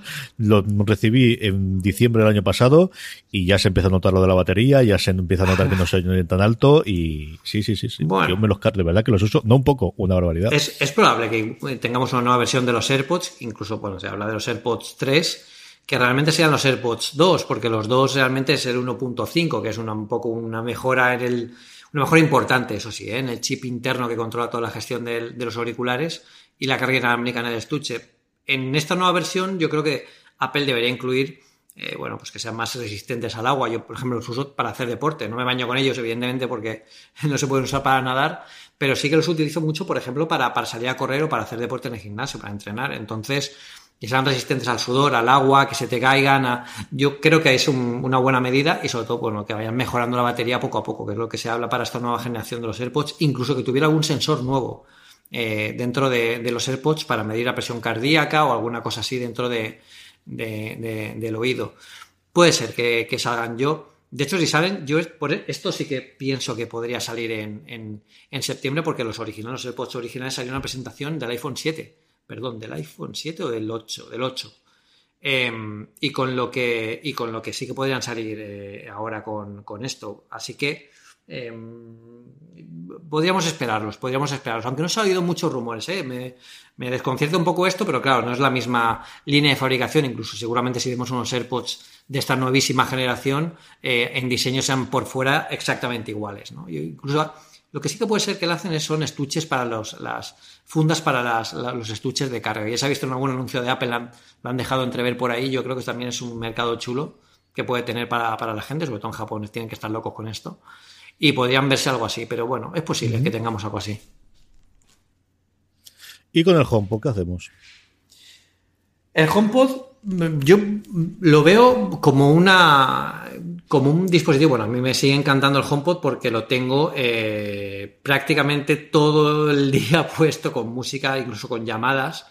Em, pero yo, el HomePod creo que tiene capacidad de mejora, pero es a, nivel de software, a nivel de hardware, es que es una maravilla de hardware. Yo aquí lo único, el único cambio o campo distinto que veo sería eh, únicamente cambiar la parte. Eh, cambiar la parte de, de, em, de, hardware, o sea, una nueva versión del dispositivo, una nueva versión del dispositivo que lo que haga es, eh, bueno, conseguir un, HomePod más pequeño. Yo esto no sé cómo casaría con la, con la filosofía del HomePod, porque al final el HomePod lo que tiene eh, es, bueno, pues que tiene todos los sensores que determinan el el alineamiento espacial cuando está dentro de la, habitación, con los, ultrasonidos que lanza para posicionarte dentro de, una estancia y tal. Pero eh, sí que veo probable que a lo mejor en este sentido, como lo que hace Alexa, lo que hace Google, pudieran lanzar una versión más pequeña del HomePod, eh, más orientada al asistente, ¿no? a ser un asistente más que un altavoz. Esto tendría sentido si Siri contara con una gran mejora, con algo diferencial que, que, bueno, pues que eh, acompañara la sensación de que sí que hace falta tener un dispositivo de estos en, un dispositivo estos más eh, solo como asistente. Pero yo creo que ahora mismo no es el momento de lanzarlo. No sé si será, si Apple eh, tendrá pensado lanzar un HomePod nuevo este año. quizá lo actualicen de alguna forma por mantener un poco vivo la idea de que sigue estando como, como dispositivo, pero yo creo que el HomePod actual es una maravilla a nivel de hardware y el software es fácilmente mejorable. O sea, que, no, que no tiene más recorrido. Un HomePod nuevo a nivel de hardware, no consigo ver qué podrían hacer más. Solo hacerlo más pequeño o, o mejorar el sonido. Pero claro, el sonido del HomePod para el diseño que tiene es bastante, es bastante bueno, con lo que es complicado que vayan por esa dirección. A ver qué nos ofrece.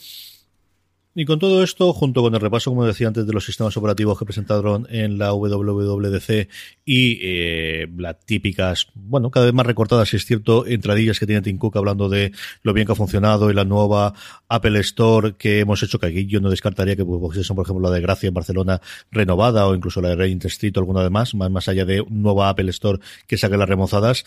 Tendríamos que dos horas, dos horas y cuarto de presentación. ¿A cuánto crees que serán esta vez?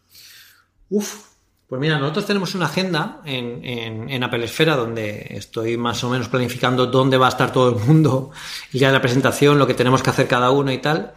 Y yo he puesto que, pues siempre pongo que dura hora y media la presentación, pero es que en esta yo creo que nunca dura hora y media, nos vamos a ir a las dos horas. Yo creo que terminaremos sobre las nueve de la noche hora española, fácilmente, fácilmente. Así que, que, que serán de dos horas porque hay mucho de lo que hablar. Yo creo que al final si Apple nos ofrece las cosas nuevas que va a ofrecer en Apple Watch eh, con el tema del monitor de sueño, etcétera, etcétera, yo y explicar muy bien cómo, qué son estos nuevos iPhone 11 que estamos viendo todos pero que no sabemos nadie cómo son.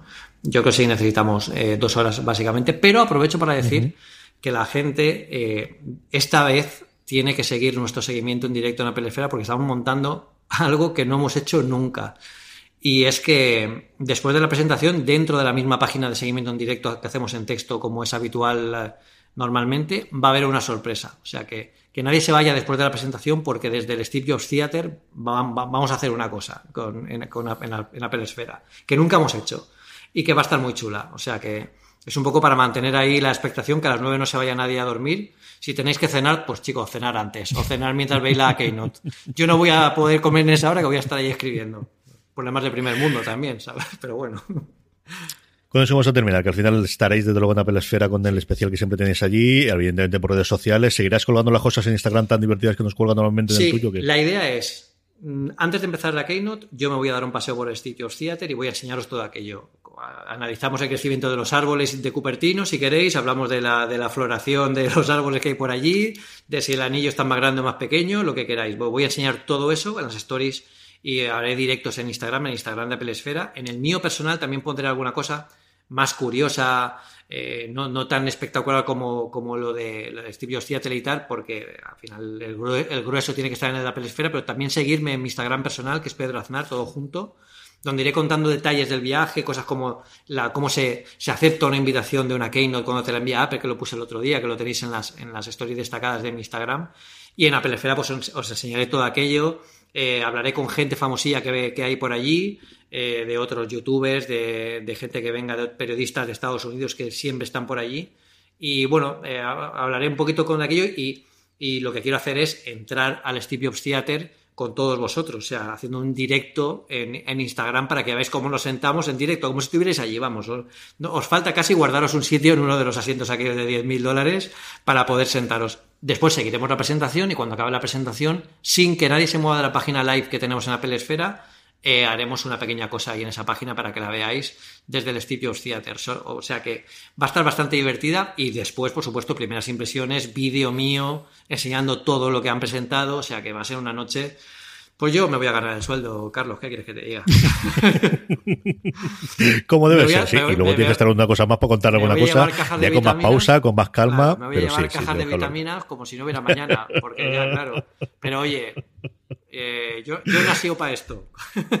di que sí, di que sí, di que sí. Ya tenemos que ver cómo lo hacemos nosotros. Contigo, ya con calma, yo creo un poquito pausada, ya cuando la, euforia del momento de la pelesfera, que tienes que concentrar todas las fuerzas ahí, que podemos hacer una cosa para, para llevar, bueno, pues eh, desde luego la, presentación del año, ¿no? como suele ser en todos los años de Apple, la que marca un poquito el sentido de, de por dónde van los tiros de la compañía.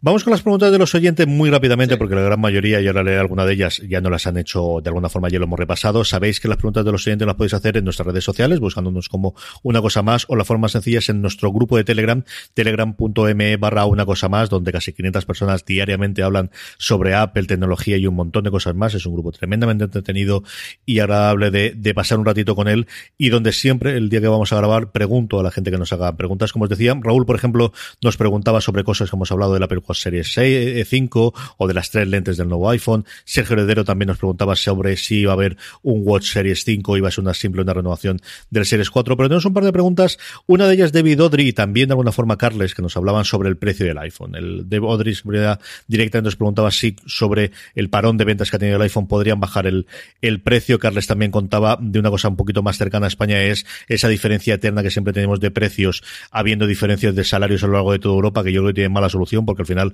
si lo vendiese a precio distinto en Francia y España, lo que habría es una oleada de, de ventas que hubiese de un país o de otro, al no haber imposibilidad de vender de un sitio a otro. Pero si sobre precio, ¿tú crees que mantienen el precio sabiendo que nuevamente parece que el que van a poner como base va a ser el equivalente al XR para que nos entremos o el 10R para que nos entremos a día de hoy, no el 10S? Mm, sí, yo en, estas situaciones lo que hago es compararlo con, otros momentos de, Apple en la historia de Apple de otros años. No, no, hay, que, no hay que ver a 5 o 10 años, incluso habrá que irse a 20 años atrás, ¿no? O, tanto igual, ¿no? Pero em, en la época del Mac, eh, el Mac también tuvo un estancamiento a nivel de, ventas y tal, Apple no rebajó precios. El producto de Apple es el producto de Apple y lo vende a un precio. Entonces, él, ellos no, determinan el precio de cada producto por el salario medio de cada país porque ese cálculo no lo hacen. Ellos ponen el precio en cada país dependiendo de los aranceles, los impuestos.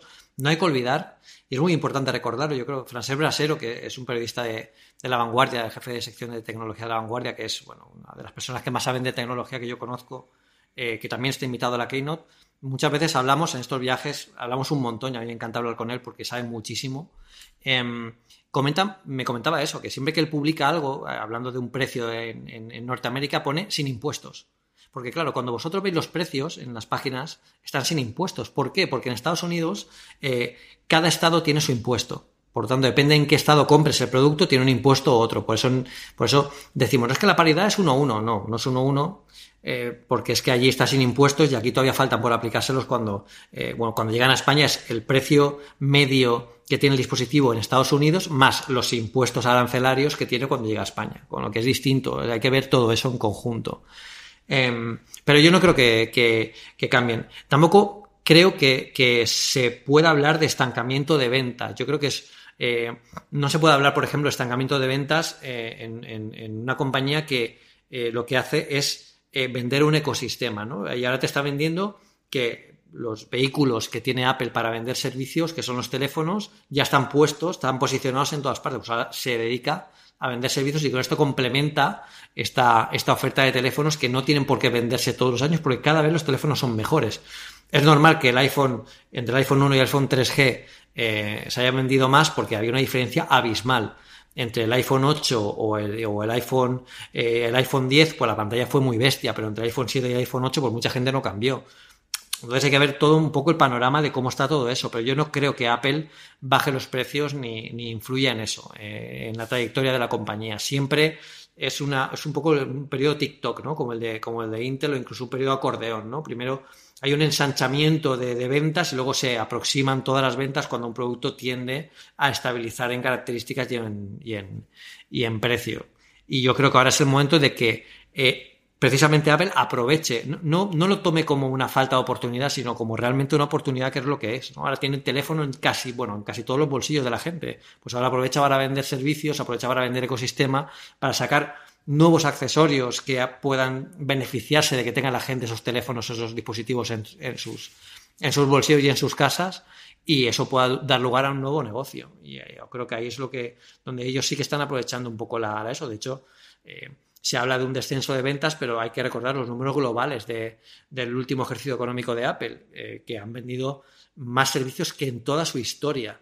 Entonces el crecimiento está ahí. Lo que pasa que no, no va por parcelas ya, hay que mirarlo en conjunto, porque al final todo es un conjunto. Teléfonos hoy en día eh, nadie vende mucho. El otro día había por ahí un estudio que decía que Samsung estaba vendiendo más teléfonos que, que Apple. Eh, sí, es cierto, pero los teléfonos que venden no son los flagship, no son los A10, perdón, no son los, los S10 ni, los Galaxy Fold, si es que lo sacan alguna vez, o alguno de estos top.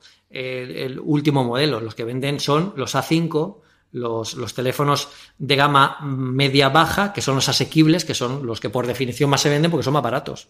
Entonces no están entrando en ese juego porque Apple no vende teléfonos baratos, está en una gama media superior. Entonces, eh, bueno, pues es un, es un partido distinto y Apple juega en otra liga que puede beneficiarse con servicios que, por ejemplo, Samsung no, no puede jugar porque ese ecosistema ellos no lo ofrecen. Entonces, yo creo que es distinto. Y por último, a ver, que nos preguntaba sobre el posible bundle o, acumulación de, servicios, como comentamos antes, el paquete. Pero sí otra cosa eh, en relación con que preguntas es ese plan Renove, que en Estados Unidos existe, esa especie de renting continuo del, iPhone, que nos pregunta si eso llegará a España o si se extenderá más allá de Estados Unidos. Y esto yo creo que sí es relevante, Pedro. Bueno, yo, creo que el plan Renove este es algo, el sueño húmedo de todos los que, los que nos gusta tener un iPhone nuevo cada año, ¿no?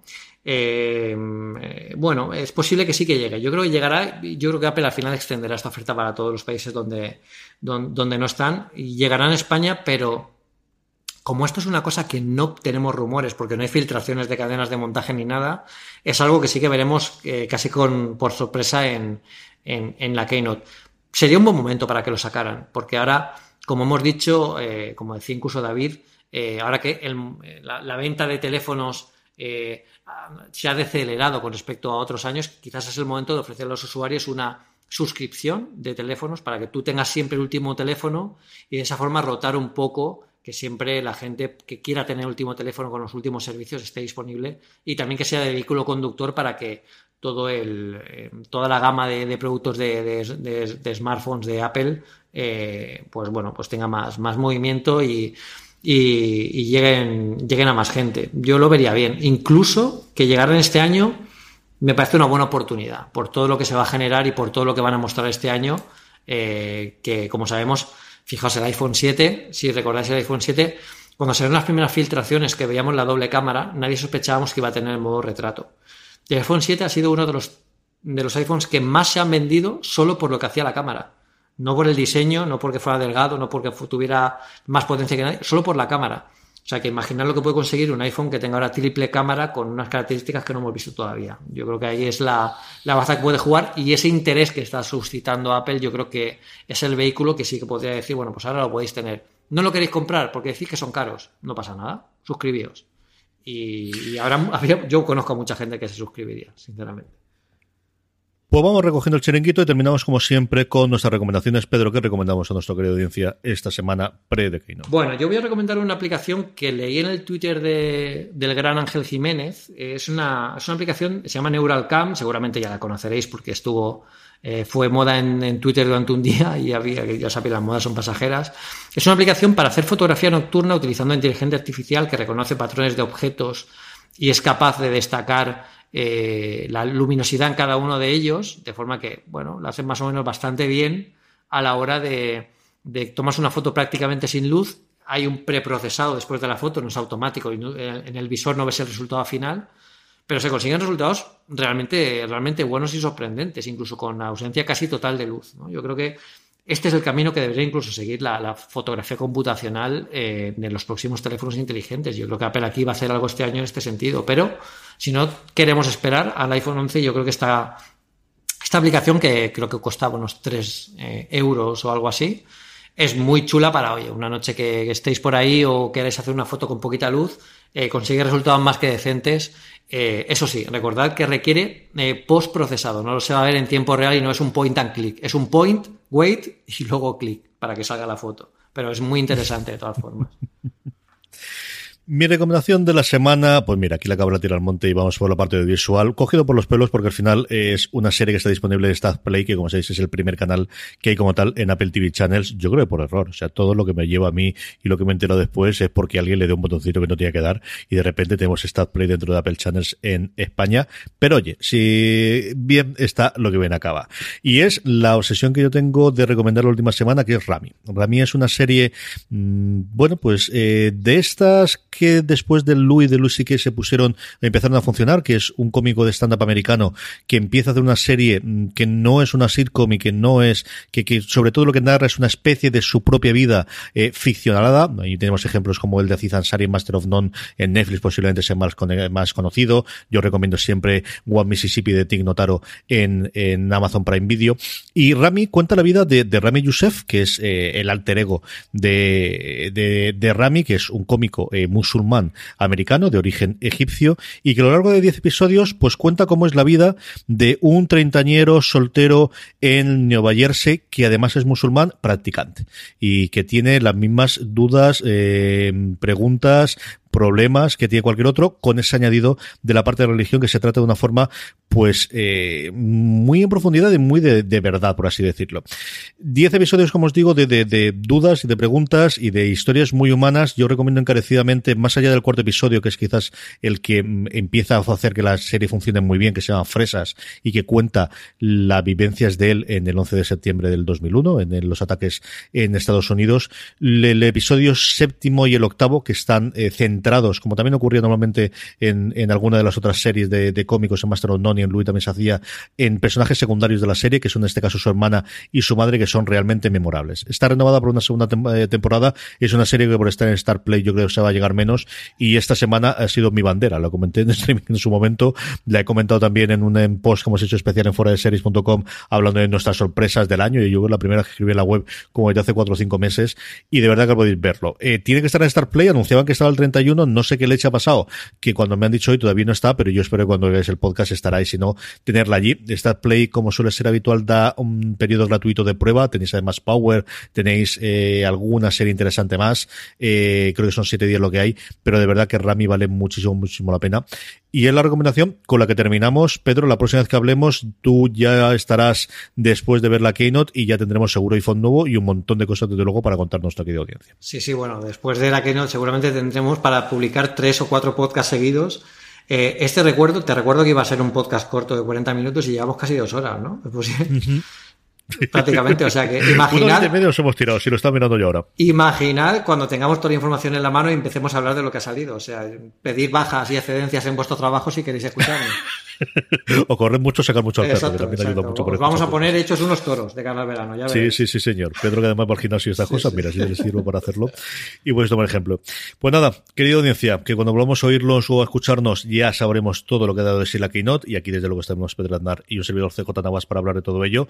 Hasta ese programa, os despedimos en una cosa más. But, there is one more thing.